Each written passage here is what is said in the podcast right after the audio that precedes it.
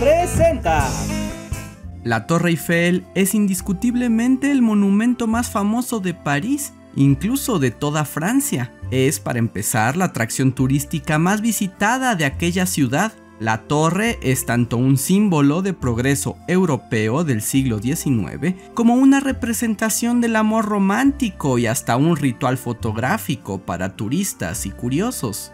Ya saben, la clásica fotito donde la sostienen así como si la tuvieran en las manos y una cosa que realmente nunca entenderé. Y así de icónica como es, la verdad es que durante años fue odiada terriblemente por la gente de París. Así es, la odiamos.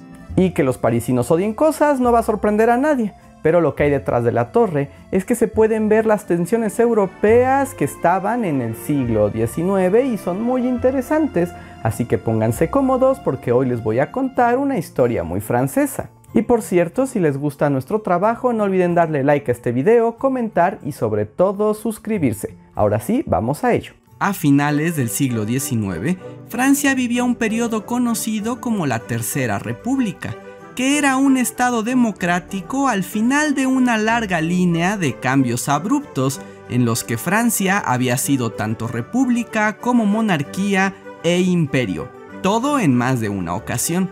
Un relajito que comenzó desde la Revolución Francesa de 1789. La Tercera República era muy inestable, pues tanto entre los políticos como entre la población había fuertes facciones monarquistas y napoleónicas que se peleaban todo el tiempo y habían debilitado a Francia como potencia europea. Para la República era muy importante consolidar su poder al interior y crear una imagen de fortaleza frente a las naciones vecinas. La pregunta era, ¿qué podían hacer para recuperar su poder y prestigio ante el mundo? Tal vez atender la pobreza y la desigualdad, acabar con la corrupción, crear una economía fuerte y un estado de bienestar general que una a la gente. Sí, o podríamos hacer una mega fiesta e invitar a todo el mundo. No, no, no, no estoy seguro que... Quien esté a favor de la mega fiesta diga croissant. Croissant. Y sí, en vez de cosas útiles, optaron por una gran celebración en la forma de una exposición universal. Durante el siglo XIX se realizaron en diversos lugares del planeta las llamadas exposiciones universales o ferias mundiales. Se trataba de grandes festivales que duraban meses, en los que el país organizador exhibía sus grandes logros como nación, cuestiones culturales y artísticas, pero sobre todo económicas, y hazañas en los campos de la ciencia y la tecnología. El punto era presumir lo que se tenía en busca de reconocimiento y de inversiones millonarias. Así que Francia anunció su exposición universal de 1889, que además se uniría a los festejos de los 100 años de la Revolución Francesa, otra medida política más para fortalecer la retórica de la Tercera República. La importancia de esta celebración ameritaba un despliegue especial, algo nunca antes visto, una prueba indiscutible del genio de Francia, algo así como una torre que superara los 200 metros de altura. Sí, yo sé que puede sonar súper random, pero créanme que hay una razón. Eran tiempos de la revolución industrial. Los avances tecnológicos habían impulsado la construcción. Gracias a los nuevos materiales, las físicas aplicadas y la ingeniería, estructuras que antes parecían ensoñaciones al fin eran posibles. Puentes, túneles y caminos estaban cambiando el mundo. También los edificios, que eran cada vez más amplios y resistentes. Sin embargo, la altura seguía siendo un problema. Aunque en teoría era posible, pocas construcciones llegaban o pasaban de los 100 metros. Estaban el monumento a Washington y el obelisco de Luxor, pero fuera de eso, nada más. Construir la torre más alta del mundo se convirtió en una especie de competencia entre todas las naciones y la exposición universal daba a Francia el escenario perfecto para quedarse con todo el crédito. Y es que Francia no lanzó la convocatoria para una torre nada más porque sí. En realidad, ya tenían en mente a uno de los constructores más ilustres del mundo, un francés que había demostrado gran talento para edificar hazañas imposibles, Gustave Eiffel. Sí, Eiffel, como la torre. Spoiler. Gustave Eiffel era un ingeniero civil que hizo una fortuna con su compañía de construcción. Fue responsable de obras monumentales en todo el mundo, puentes, viaductos, iglesias y hoteles. En particular, ganó fama por su uso experto del acero y las técnicas más modernas en la construcción. Y además era de ideología republicana, lo que lo volvía el candidato perfecto para las intenciones de la exposición. Sin embargo, cuando el gobierno lanzó la convocatoria, Eiffel no se mostró interesado. Parte del proyecto solicitaba que el edificio pudiera ser desmontado fácilmente, pues solo se proyectaba exhibirlo unos cuantos años, lo que a ojos de Eiffel parecía una pérdida de tiempo. Mi grandeza no es desechable. Pero los que más se emocionaron con el proyecto fueron dos de los ingenieros más brillantes que trabajaban para Eiffel. Maurice Cochelin y Emile Nouguier, talentosos constructores, se sintieron desafiados por la convocatoria.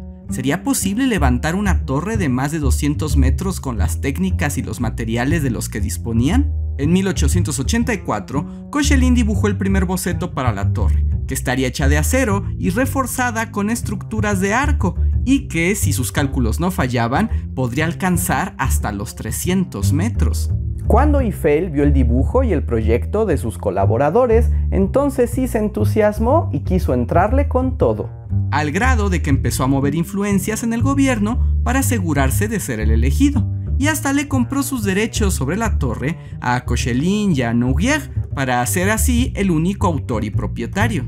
Se me ocurrió a mí solito. Ahora esto no se puede saber, pero se dice que hubo chanchullo y que todo estaba arreglado desde el principio, aunque sí se consideraron algunas otras opciones. Como la columna del sol, un proyecto del arquitecto Jules Bourdais que propuso una torre de piedra de 300 metros que llevaría una lámpara gigante en la cima para iluminar París y que contaba con un museo sobre la electricidad y varios balcones para que la gente con incapacidades pudiera recibir el aire puro de las alturas que se creía tenía propiedades curativas.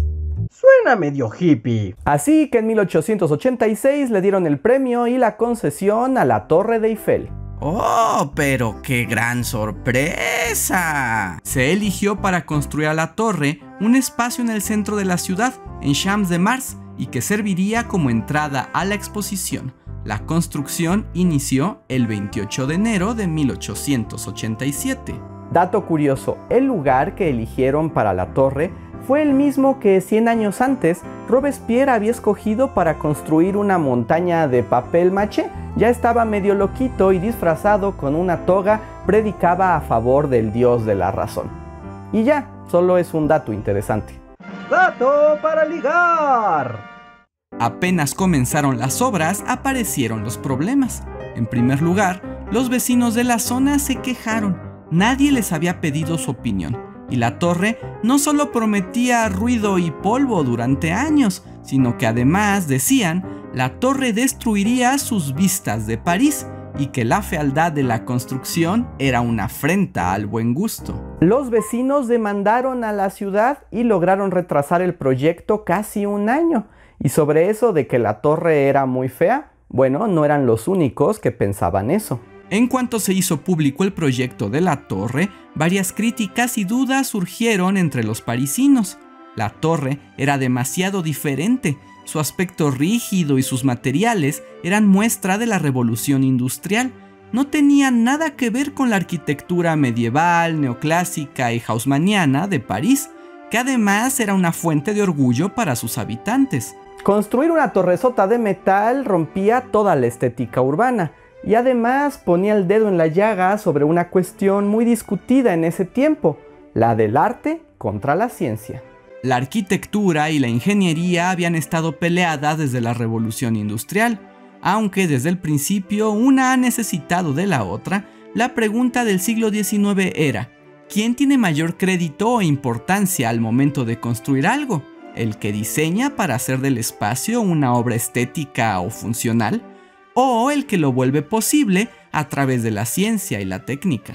Los éxitos tecnológicos parecían estarle dando la razón a los ingenieros y eso no tenía muy contentos a los artistas. No nos tienen muy contentos. Y la Torre Eiffel, ajena a toda la estética y lógica arquitectónica parisina y absorta en su propia grandeza técnica, era un ejemplo perfecto de este enfrentamiento. Entonces, el 14 de febrero de 1887, un grupo de artistas conocido como el Comité de los 300, uno por cada metro de la torre, presentó una propuesta escrita en el que se oponían a la torre, a la que consideraban una aberración. El grupo de artistas era encabezado por el arquitecto de la Ópera de París, Charles Garnier, y lo acompañaban otros de la talla del pintor William Adolphe Bouguereau, el compositor Charles Gounod y el afamado escritor Guy de Maupassant. Y si se lo preguntan, claro, estoy consciente de que he pronunciado mal todos los nombres en este video. La carta expresaba la preocupación de los artistas ante la torre, a la que consideraban fea y sobre todo inútil. La denunciaban como un cíclope de la era moderna y temían que en el futuro la gente, al pensar en París, en vez de llevarse a la mente lugares como el Louvre, Notre Dame o el Arco del Triunfo, se encontraran con la torre de acero negro de Gustave Eiffel. Y bueno, creo que al final sus pesadillas se hicieron realidad. Eiffel se defendió diciendo que el solo hecho de construir la torre más alta del mundo ya daba al proyecto una grandiosidad semejante a los otros edificios parisinos. Y aunque la construcción continuó según lo planeado, el descontento de la ciudadanía fue en aumento, y no hubo un día en que no se criticara la torre. Ya fuera por su estética o por su carga política, la torre fue despreciada desde el principio, desde que pusieron la primera piedra hasta la inauguración. La torre se abrió al público el 31 de marzo de 1889, aunque con tanto jaleo la tuvieron que abrir sin que funcionaran los ascensores. Eiffel tenía los derechos comerciales del edificio, así que construyó en él un restaurante, varios miradores y un departamento al que invitaba celebridades de la época, como al rey Eduardo VII, a Buffalo Bill y a Tomás Alva Edison. Fuera de eso, la torre estaba bastante vacía, tenía una torre de telégrafo, un cuarto meteorológico y poco más, así que sí, era bastante inútil. Pero su altura era prominente, una hazaña sin duda, y aunque los parisinos la detestaban, los turistas la amaron desde el primer momento. La exposición fue un éxito y la Torre Eiffel se convirtió en una visita obligada para los extranjeros y curiosos. Tal fue su éxito que después de varios años, el gobierno decidió que no desmantelarían la torre, sino que la conservarían para siempre, aunque se enojaran los artistas. El descontento local continuó largo tiempo, tanto que se dice que durante años Guy de Maupassant comía exclusivamente en el restaurante de la torre, pues era el único sitio de la ciudad desde el que podías mirar París sin que te toparas con la Torre Eiffel. ¡Qué ingenioso, Monsieur Maupassant! Sí, sí, soy un genio payaso. Sin embargo, la torre se quedó y poco a poco se fue integrando a la identidad parisina. Es difícil establecer en qué momento cambió la actitud hacia la torre, aunque algunos establecen que fue a principios del siglo XX, cuando la torre fue integrada a los productos culturales como la literatura, la gráfica y el cine. Un famoso ejemplo es el caligrama de Guillemot Apollinaire, que escribió un poema patriótico con la forma de la Torre Eiffel.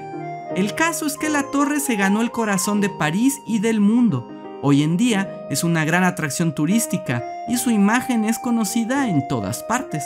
El legado de la torre es indudable y Gustave Eiffel se consagró como uno de los más grandes arquitectos de la historia francesa aunque luego cayó en desgracia por un escándalo de corrupción en el canal de Panamá, pero esa es otra historia. ¿Qué les pareció este video? ¿Ustedes sabían de este odio? ¿Y ustedes aman o odian a la Torre Eiffel? Cuéntenos en los comentarios. Antes de irse déjenos like, un comentario y sobre todo suscríbanse y si quieren apoyarnos recuerden que pueden unirse al sistema de membresías o a Patreon, se los agradeceremos. Espero hayan aprendido algo nuevo con este video. Yo soy Andrés y nos vemos para la próxima.